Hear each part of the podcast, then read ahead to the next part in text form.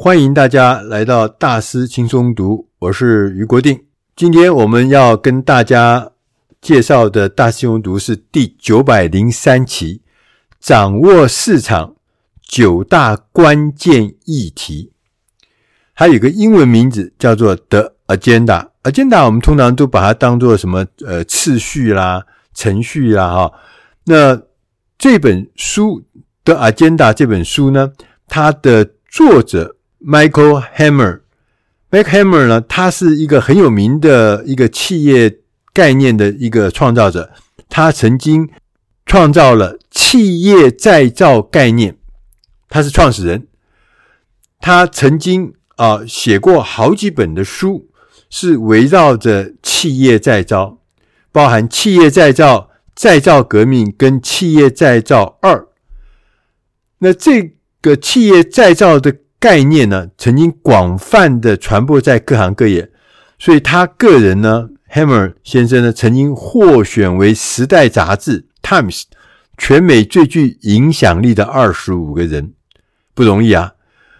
那刚刚讲到，他是企业再造概念创始人，当时呢，就是他有一天他在《哈佛商业评论》上面发表了一篇文章，这篇文章的名字叫做。流程再造，还有一个副标题是不是搞自动化，而是抛弃旧习旧习惯。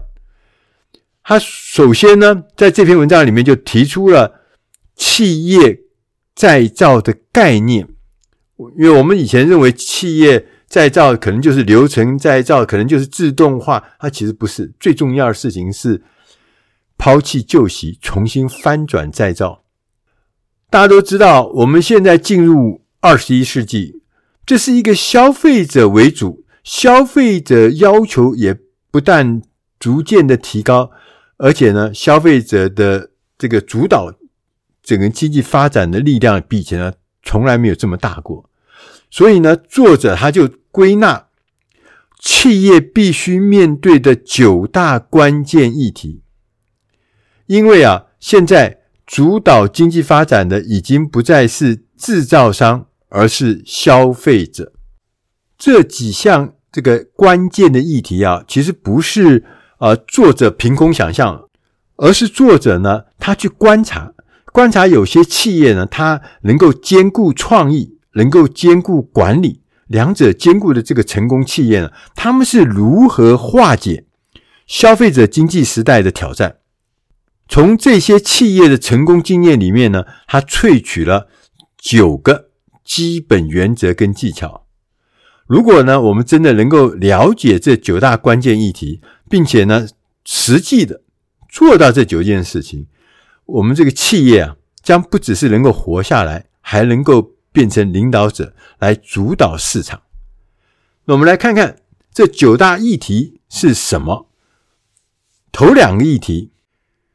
第一个议题呢，它用英文的缩写来代表，叫 ETDBW。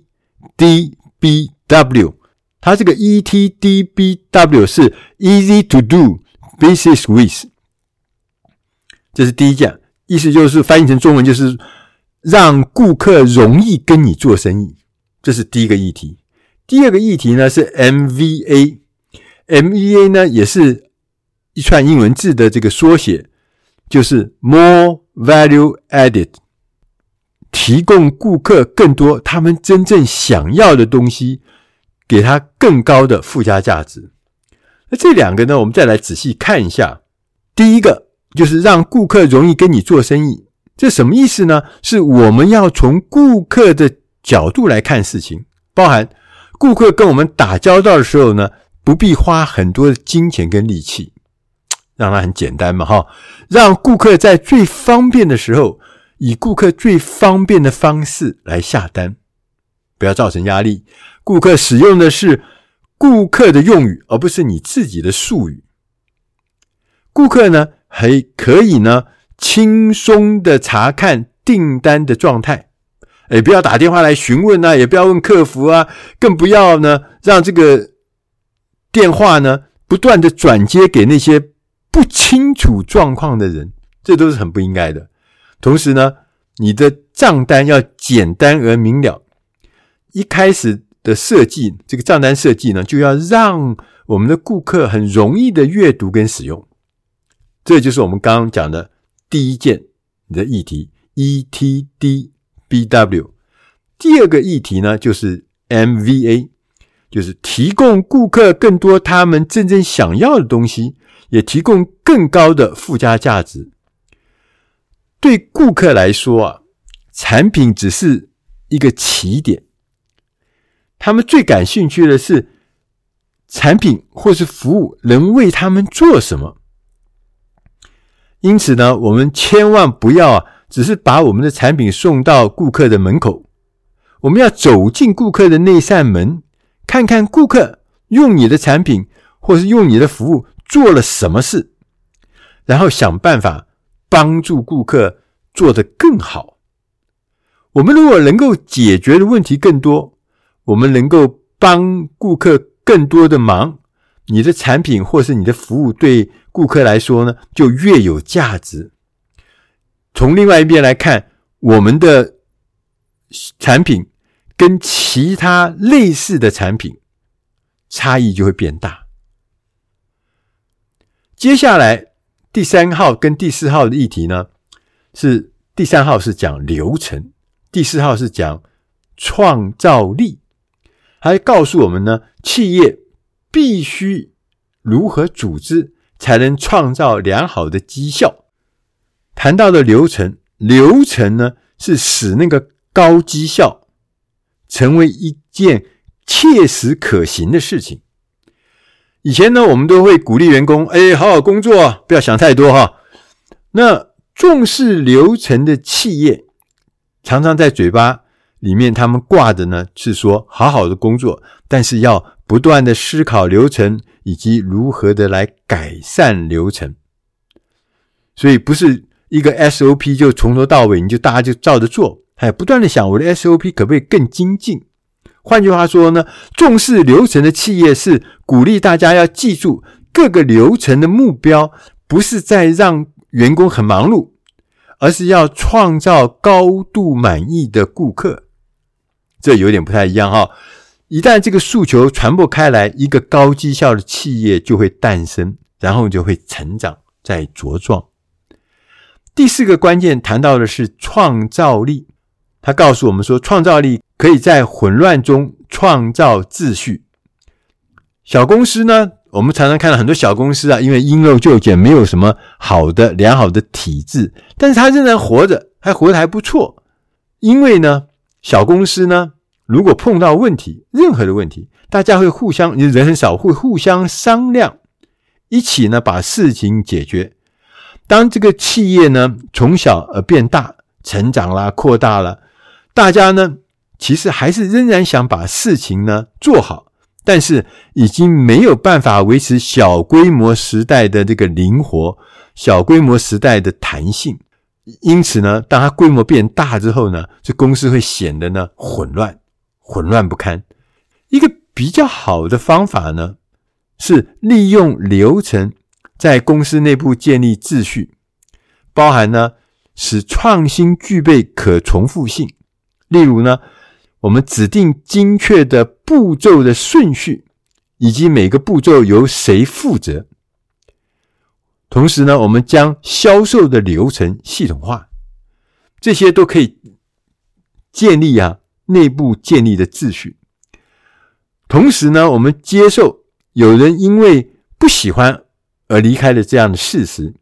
对于这些不喜欢的人来说，我们应该鼓励他们离开公司。到别的地方找工作，留下来的人，他们将会对结果会感到满意。成功往往才会带来更多的成功，所以相信的人留下来，不相信、不喜欢人就离开。在下面呢，讲到的两个议题是第五项议题评量，第六项议题松绑。评量跟松绑啊。是最能够在顾客主导的经济中有效的管理企业，这是好的方法。我们来看看第五项评量，我们要把评量当作管理，而不是会计的一环。对，传统的评量方法大多是告诉你过去发生什么事，所以呢，我们必须要制定一个新的评量方法，告诉自己未来将要发生的事。这太重要了。做法呢，是将我们可以掌控的事情与你的未来的总体目标链接在一起。具体的来说，新的评量方法应该是管理导向，而不是会计导向。评量系统的目标是了解需要做什么来调整公司的商业模式，而且呢，这个评量应该是客观的、及时的、简单的，让事实自己说话的，不会受到管理高层的意见的影响。对，我们常常会碰到这样的事啊，高层的意见会影响整个评量的方法、评量的结果，这是非常不行的。我们必须要做到这些事情，这个评量呢，才能够真正的实现。否则评量是假的，出现的结果也是歪的。第六个是松绑，意思是指呢，我们在管理上啊，不受限于层层的结构。很多的企业的都将它的组织呢划分成多个不同的 SBU，我们中文翻译 SBU，我们翻译成策略事业单位 （Strategy Business Unit）。在母公司的保护伞之下呢，这些 SBU 呢各自独立的营运，这有好处。这好处是每个 SBU 呢就要专注一条业务线，它分工很专业。大家各管各的，各做各的。但是呢，随着时间的过去呢，我们发现 SBU 这个策略事业单位这个模式呢，也显现出一些缺点。我们最常看到的缺点包含，即便不同的 SBU 建立了共用服务体系，那日常管理工作仍然是会大量的重叠，因为这个重叠事实上是浪费，对不对？是可惜的事情。第二个呢，缺点是。顾客会觉得我很难跟同一家公司内的不同的 SBU 打交道，我不不同的业务，我就这家公司嘛，结果它变成很多很多的这个子的公司或者子的这个所谓的策略事业单位啊，他觉得我这样打交道很烦，你最好是统一的窗口。所以不同的 SBU 之间呢，你会发现他们很难实现。流程标准化，个人有个人的细微的调整，有个人有个人的需要，有个人个人的这个建立自己的标准。同时呢，同一个公司旗下的 SBU 之间常常会有叠床架屋的现象。事实证明呢，营运公司最有效的方法不是努力。建立更多的 SBU，而是让组织上下的每一个成员呢，同心协力，为顾客的利益运用公司的资源。这样一来呢，管理者就能少花时间担心自己在组织中的位置，多花些时间来寻找为顾客增加价值的方法。最后的三个议题分别是。编号七号的建构，八号的结盟和九号的延伸，这三个议题呢，是要让我们关注管理者必须如何利用网际网路来强化或者改善我们的企业的体质。我们来看看第七项建构，我们要想方法把配销通路变成。企业的大家的共同体，作者还特别强调，做生意的第一要务应该是什么呢？应该是认识你的顾客，并且呢，持续提出新的方法来最大化他们获得的价值，同时呢，最小化，一边是最大化，一边是最小化，最小化他们付出的成本。然而，很多公司却因为配销通路，什么叫配销通路？就批发商啦、配销商啦、零售商啦、经销商啦，这些中间商啊，挡在中间，屏蔽或是屏障的呢，我们跟真正的顾客直接的认识、直接的接触。所以呢，我们应该要确保我们顾客的声音会被听到，而不会被这个所谓一层一层的呢被过滤掉。那企业呢，必须将配销通路变成企业的共同体。例如呢，我们利用网际网络来消除重复的工作，将最新的资讯提供给所有人，帮共同体的所有成员节省时间、节省金钱，最终呢，会降低顾客付出的价格，这是非常重要。第八个事情呢，是结盟，意思就是说随时随地合作。很多的企业在内部运作的时候很有效率，但是当他跨出去跟供应商啦、跟他的顾客或跟他其他人的接触的时候，却会表现的是严重的效率不彰。还好啊，现在是有网际网络可以帮助我们消除这些障碍。如果公司跟外部能够共享资讯、协同合作，就变得可行。我们因此呢，可以延伸到整个供应链，或是延伸到配销链。单单这个效率的提高，就会非常可观。第九件关键呢，是延伸，指的是呢虚拟整合，让企业更加壮大。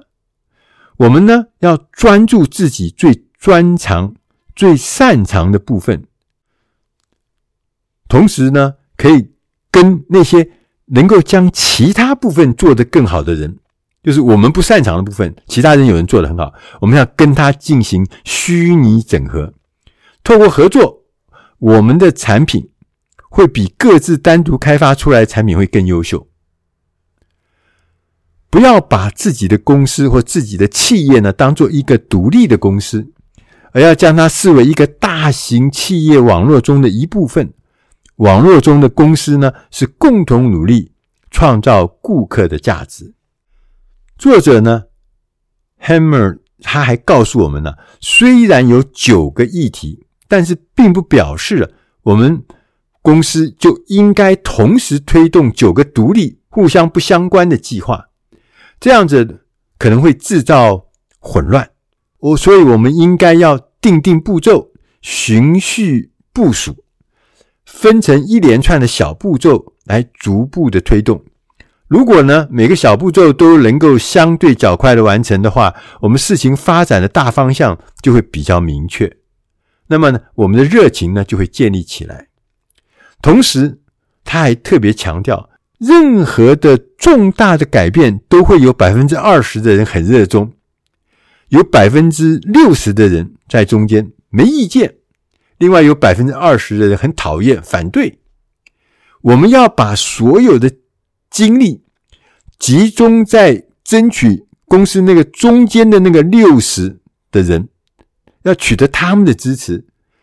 这个百分之六十的人是这场战争胜负的关键。最后呢，作者说。改变无时无刻不在发生，因此呢，我们需要一个欢迎而非抵制改变的企业文化。欢迎改变，而那一些啊准备好对大环境变化做出有效回应的公司，他们都有一个特征，就是他们会是以流程进行管理，而不是坐困僵化的组织结构。这种企业文化，它是推崇企图心。谦逊、求知欲、好管闲事，跟关注未来。对于风险呢，它企业文化是表现的有极高的容忍度。每一个人都愿意接受改变，是无可避免，而且是不会停止。唯有如此呢，我们的企业呢，就无心，你就不必操心五年之后会发生什么事，而是有充分的信心。来面对未来。以上的内容是出自《大师轻松读》第九百零三集，掌握市场九大关键议题。我是于国定。